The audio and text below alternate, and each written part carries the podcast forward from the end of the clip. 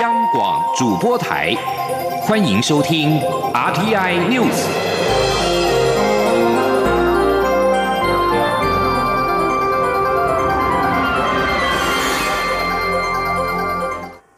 各位好，我是李自立，欢迎收听这一节央广主播台提供给您的 RTI News。美国总统大选进入倒数，民进党中常会今天邀请学者分析美国总统大选可能的结果跟影响。兼任民进党主席的蔡英文总统才是指出，无论哪一个政党提名的候选人胜出，台湾坚持自由跟民主的价值，持续深化台美关系，维持区域和平稳定的立场都不会改变。记者刘玉秋的报道。美国总统大选进入最后倒数，共和党现任总统川普与民主党前副总统拜登各有胜算。民进党中常会二十八号邀请政治大学东亚所教授杨浩，以前瞻二零二零美国总统大选的可能结果与影响、选情动态、政策趋势、美中格局、印太秩序与美台关系为题进行专案报告。民进党发言人周江杰会后转述兼任党主席的蔡英文总统听取报告后。的才是指出，无论美国大选最后谁胜出，台湾对美的态度不会改变。无论是哪一个政党提名的候选人胜出，台湾坚持自由和民主的价值，持续深化台美关系，维持区域和平稳定的立场都不会改变。蔡总统的才是也指出，台湾在过去一段时间坚守民主价值，作为区域和平的重要贡献者，以及国际社会良善力量的努力，得到美国主流民意及朝野政党的支持。近期以来，美国国会已经通过《台湾旅行法》《台北法案》《台湾保证法》等多项法案，行政部门也有多位高层官员访台，也通过多次军售案。台美关系的进展都是国人有。目共睹。而根据与会人士的转述，杨浩在报告中指出，川普在外交上把中国定位为主要敌人，拜登则是透过盟国国际机制处理中国议题。两人的途径不一样，但川普与拜登在科技政策上大同小异。不管谁当选，政策方向不至于改变太多。据转述，中常会上多名中常委对美国总统大选都深表关心，其中民进党立委庄瑞雄还引述。国际媒体报道指出，世界各地数以千计的女巫正在网络上集结，计划在万圣节集体做法念咒，要让川普败选。这个举措是否有效？庄瑞雄此话一出，引发众人哄堂大笑。中广电台记者刘秋采访报道。台湾的防疫外交再下一城，外贸协会首度争取到在今天登场的第三届印太商业论坛做公开演说，分享台湾防疫武汉肺炎 （COVID-19） 的成功经验。贸协董事长黄志芳指出，台湾模式不只是靠运气，而是公司部门齐心合作而来。他并看好台湾的医疗科技实力，疫苗最快在明年第二季问世。可以和印太伙伴合作对抗未来的疫情。记者谢嘉欣的报道。第三届印太商业论坛二十八号在越南河内以虚实整合的方式举行，台湾也首次在论坛中争取到公开演讲机会。由贸协董事长黄志芳携手台湾口罩国家队成员闽城董事长古思明、伟创医学科技副总经理庄少仁共同发表演说，分享台湾防疫成功经验。黄志芳指出，台湾有二零零三年对抗 SARS 的经验，在此次武汉肺炎爆发初期就迅速采取行动，并与国际分享医疗物资及防疫资讯。他还强调，这样的台湾模式不是只靠幸运，而是有公司部门及人民的共同努力。黄志芳会后受访时则提到，全球实体展览因疫情缘故无法举办之际，台湾却能照常举办台湾国际医疗展，秀出强大的医疗科技产业能量。这些都是与印太地区国家合作的最好基础。希望与印太伙伴共同对抗未来疫情。他说：“那我今天也有特别报告说，我们国内三家生医医药公司。”在研发疫苗方面也取得了很好的进展。如果一切顺利的话呢，预计明年第二季、第三季疫苗也可以上市。这个呢，几乎是所有印太地区国家最关切的一个问题，就是你将来要对抗 COVID-19 最有效的就是疫苗。我也表示说，我们也很欢迎跟印太地区的国家在疫苗的研发上面，大家一起来合作。美国在台协会处长厉英杰表示，台湾有技术，反应够快，能够成功防疫，并在短时间内拉高口罩产能，是相当了不起。但因台湾市场小，需要对外拓展市场来达到规模经济，印太地区就是其中一个市场。他还说，美国将台湾视为在打造可靠的关键科技、医材及半。导体全球供应链时至关重要的伙伴，期待能合作，形塑更具韧性的供应链，为未来的危机做好准备。中央广播电台记者谢嘉欣采访报道：武汉肺炎 COVID-19 病例按五三零江苏返台台商入境检测为阳性，但是后续裁检为阴性，而且在中国的接触者也是阴性，指挥中心因此扩大裁检。找到案五三六法国返台男子，而这两案都引发关注。中央流行疫情指挥中心今天下午公布了调查结果，判定检体错置。经检讨流程，COVID-19 检验网将建制进一步的防错机制，来强化实验步骤中的简体比对，减少人工手写标号跟转管的步骤。疫情指挥中心今天也公布了国内新增一例境外移入 COVID-19 病例，为印尼籍的十多岁女性移工，按五五一，在今年十月七号入境台湾，入境至今都没有症状，目前住院隔离中。而初步掌握的个案接触者共二十五人，列自主健康管理跟居家隔离。另外，近日分别接获了日本跟泰国官方单位的通知。检出自我国入境的 COVID-19 阳性个案，其中日本两例，泰国一例。指挥中心指出，卫生单位已经框列三名个案的在台接触者，共有三十九人。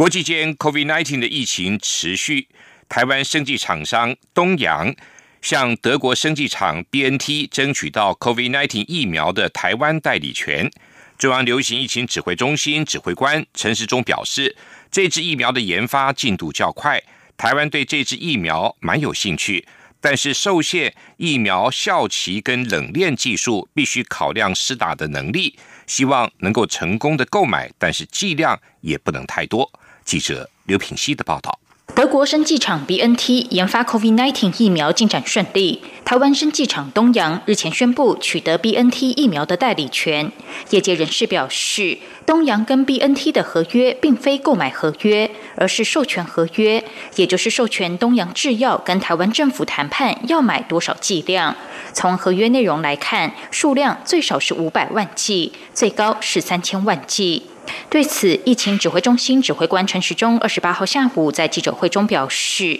，B N T 的疫苗研发进度相对较快，所以比较热门。指挥中心当然对这家药厂的疫苗蛮有兴趣，加上这支疫苗需要冷链保存运送，因此购买的国家地区可能不会太多。不过，陈时中指出，疫苗都有一定的效期，疫苗进口后检验大约花费一个月的时间，解冻之后效期大约只有三到五天，加上冷链因素，导致分配的据点会比较集中，因此施打疫苗必须经过缜密规划，购买数量也不能太多。他说。事实上，在打的时候，我没有办法那么快。好，那分配的点，因为它分配的点没有办法分配到那么多。好，因为这冷这冷链的关系，所以点会相对的集中，然后能够打的它那样的一个解冻之后的时间又很短。好，所以整体来讲，太多我们这边恐怕会有私打哈，就是说整体的那样的一个问题在。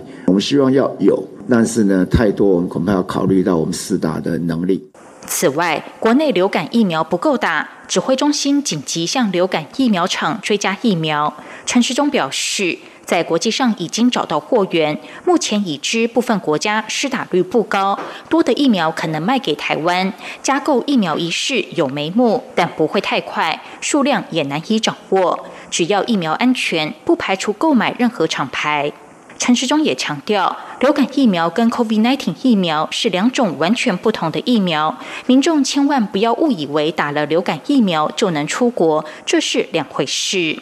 央广记者刘品熙在台北的采访报道。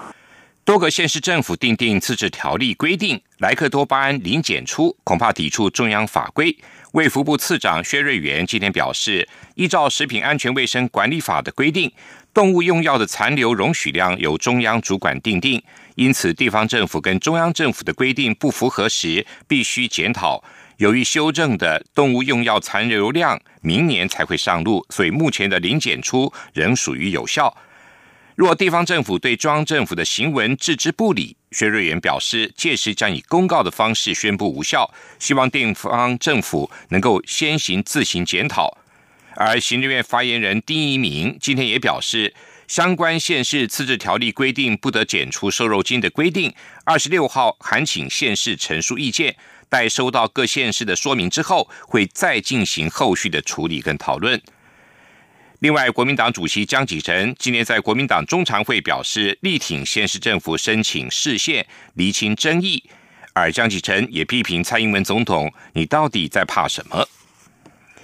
美国再度传出警察射杀非裔人士的事件，宾州费城警方二十六号下午射杀了一名黑人青年，引发接连两个晚上的街头示威，并且发生劫掠跟暴力的事件。费城警方二十七号在推特上警告，有一大群人，大约一千位民众，在卡斯托跟阿拉明哥等区劫掠商店，奉劝民众避免前往当地。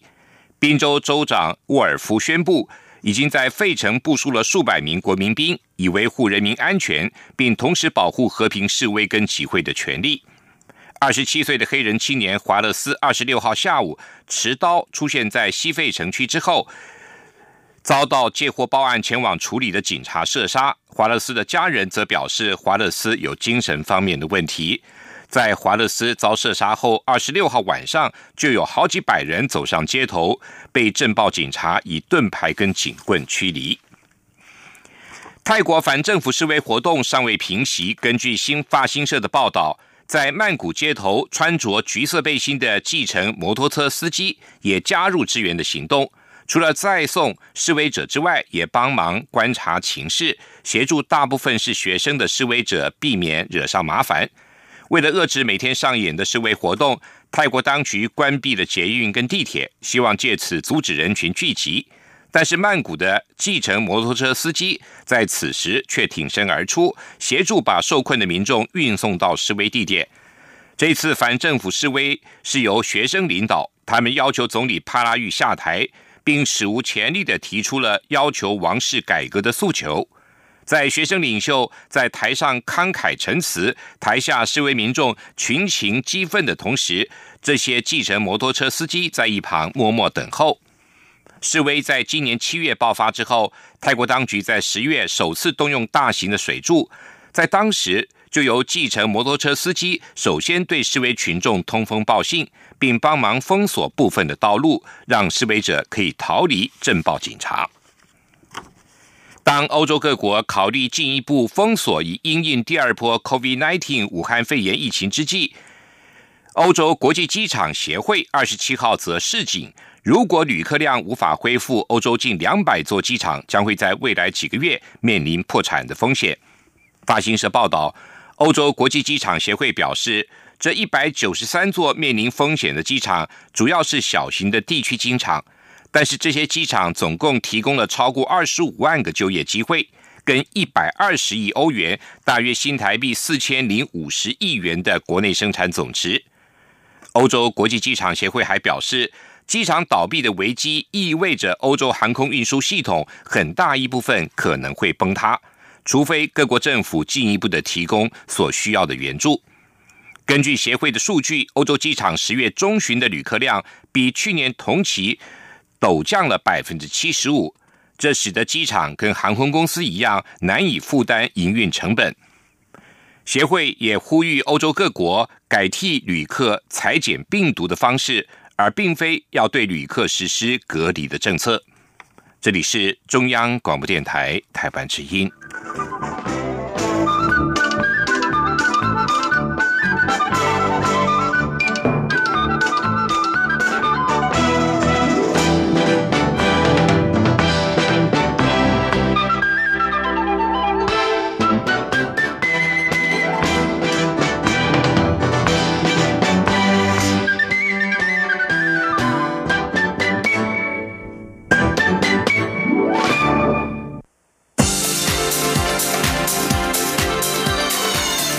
是中央广播电台台湾之音，欢迎继续收听新闻。欢迎继续收听新闻。空军今天表示，共军一架运九通信对抗机在上午侵犯了台湾西南防空识别区。空军除了派遣空中巡逻兵力应对，也实施广播驱离、防空飞弹的追踪监控。国防部在今天傍晚在官网上即时军事动态专区发布了今天共机动态的相关资讯。这一次除了是共军自九月十六号以来第二十六度的扰台，马祖日前也出现了大量的中国抽沙船，引发讨论。海洋委员会主委李仲威今天在立法院受访时表示，马祖位在中国沿岸，海巡署不允许中国抽沙船进入限制水域。将强制驱离。他也表示，海巡也将会将新舰艇优先的配置在采到热区，提升执法的能量。记者王威婷的报道。大批中国抽沙船日前包围马祖，引发讨论。海巡署二十七号调派新北舰、马祖海巡队艇与中国执法船舶协同执法，分别在马祖与福州间的各自海域取缔违法抽沙船。海洋委员会主委李仲威二十八号在立法院内政委员会受访时表示，盗采抽沙热区有两处，一处是澎湖县七美乡的台湾滩，另一处是马祖南干和举光之间。海巡署在这两个地区有不同的执法依据。李仲威表示，马祖位于中国沿岸，海巡严禁抽沙船进入限制水域内，只要进来就会强势驱离。同时，海巡也会将新式舰艇优先配置到执法热区，提升执法能量。李仲威说：“呃，我们希望的就是说，呃，在这些啊比较呃，他们会来。”盗采砂石的区域里面，我们能够部署大型的舰艇，让它刺海的时间能够比较长，它执法的能量比较大。那这一个部分呢，我们现在已经请舰队分署做了一个兵力的调整。所以说，我们从呃前天开始就有一千吨以上的船到这个马鲁地区去执法，啊，后续我们未来会持续的呃就派遣。这个大型的舰，然后结合地区的原来的兵力，我们有效的来去做这些驱离跟制止的动作。李仲威表示，海委会正与相关单位协调，希望能够在马祖设置海巡专用码头，这样大型船舰就可以长期驻防马祖，将可更有效率的取缔违法抽沙船。他表示，抽沙船严重破坏海洋生态是非常严重的问题，海委会将持续执法，落实海洋永续。中央广播电台记者王威婷采访报道。同时，也为了遏制违法抽沙的歪风，行政院院会明天将会通过《中华民国专属经济海域及大陆交层法》的修正草案，以及土石采取法的修正草案。在我国海域未经许可采取土石，增定刑度为一年以上七年以下，罚金则调高到最高可处八千万元罚款。根据劳动部最新一次的精算报告，劳保基金将在二零二六年破产。为了挽救濒临破产的劳保基金，劳动部表示，预计调降所得替代率，而且不排除溯及既往，则引发争议。原本劳保年金改革草案预计年底提出，劳动部长许明春今天在立法院答询时则表明，由于牵涉范围广，目前没有具体方案，也没有时间表。记者陈林信宏的报道。劳动部每三年针对劳保基金提出精算报告，上一次为二零一八年，明年会有最新报告。不过上一次的报告也指出，劳保基金将在二零二六年破产。由于牵涉广大劳工权益，因此劳动部之前也规划年底提出改革草案。劳动部长许明春更赌上乌纱帽，即使官位不保也要做。由于劳动部先前也规划，若要挽救劳保基金，恐怕得要溯及既往。消息一出，引发相当。大的争议。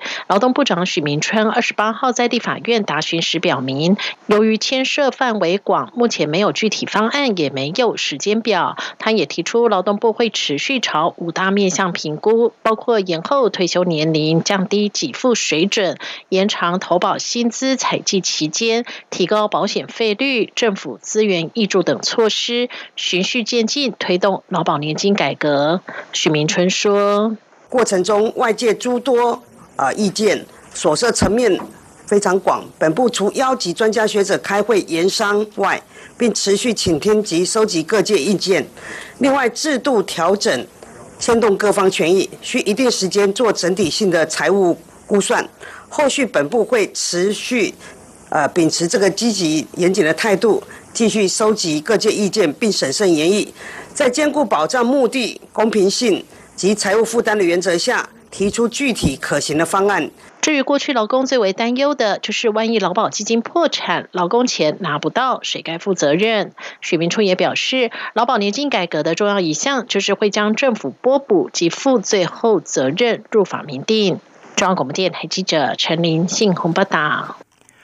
资特会产业情报研究所今天指出，疫情带动了实体零售电商化，提升在家运动需求及宠物科技的新应用大增，而且这些应用就算疫情消退，使用者仍然会持续的使用。记者杨文军的报道。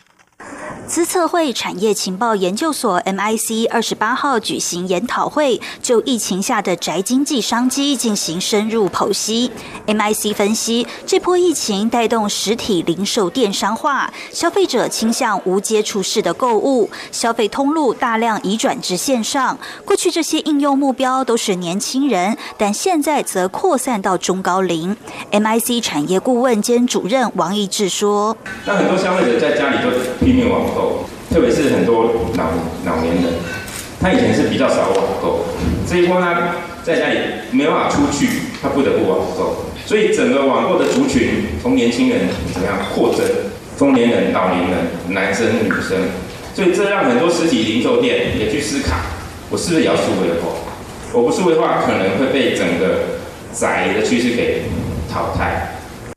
在商务发展中，则以外送产业最为蓬勃，已经从送餐扩增到线上超市，将会冲击传统零售商店。而且调查也发现，超过七成七的民众在疫情过后仍愿意使用外送平台。另外，疫情也带动在家运动需求，由于居家运动缺乏专业指导，存在效率不彰及受伤的风险，所以也出现新兴科技提供动作判别与矫正建议，还有跟朋友在线。上一同运动的科技。此外，由于现在小家庭结构攀升，养毛小孩胜过养小孩，MIC 也发现宠物科技新应用大增，像是智慧宠物碗、智慧猫砂盒、共享狗屋、宠物社交 APP 等，显示市场潜力庞大。MIC 指出，疫情之后，包括消费形态、工作形态，甚至企业生产形态都改变了，而且这将成为新常态，也就是回不去了。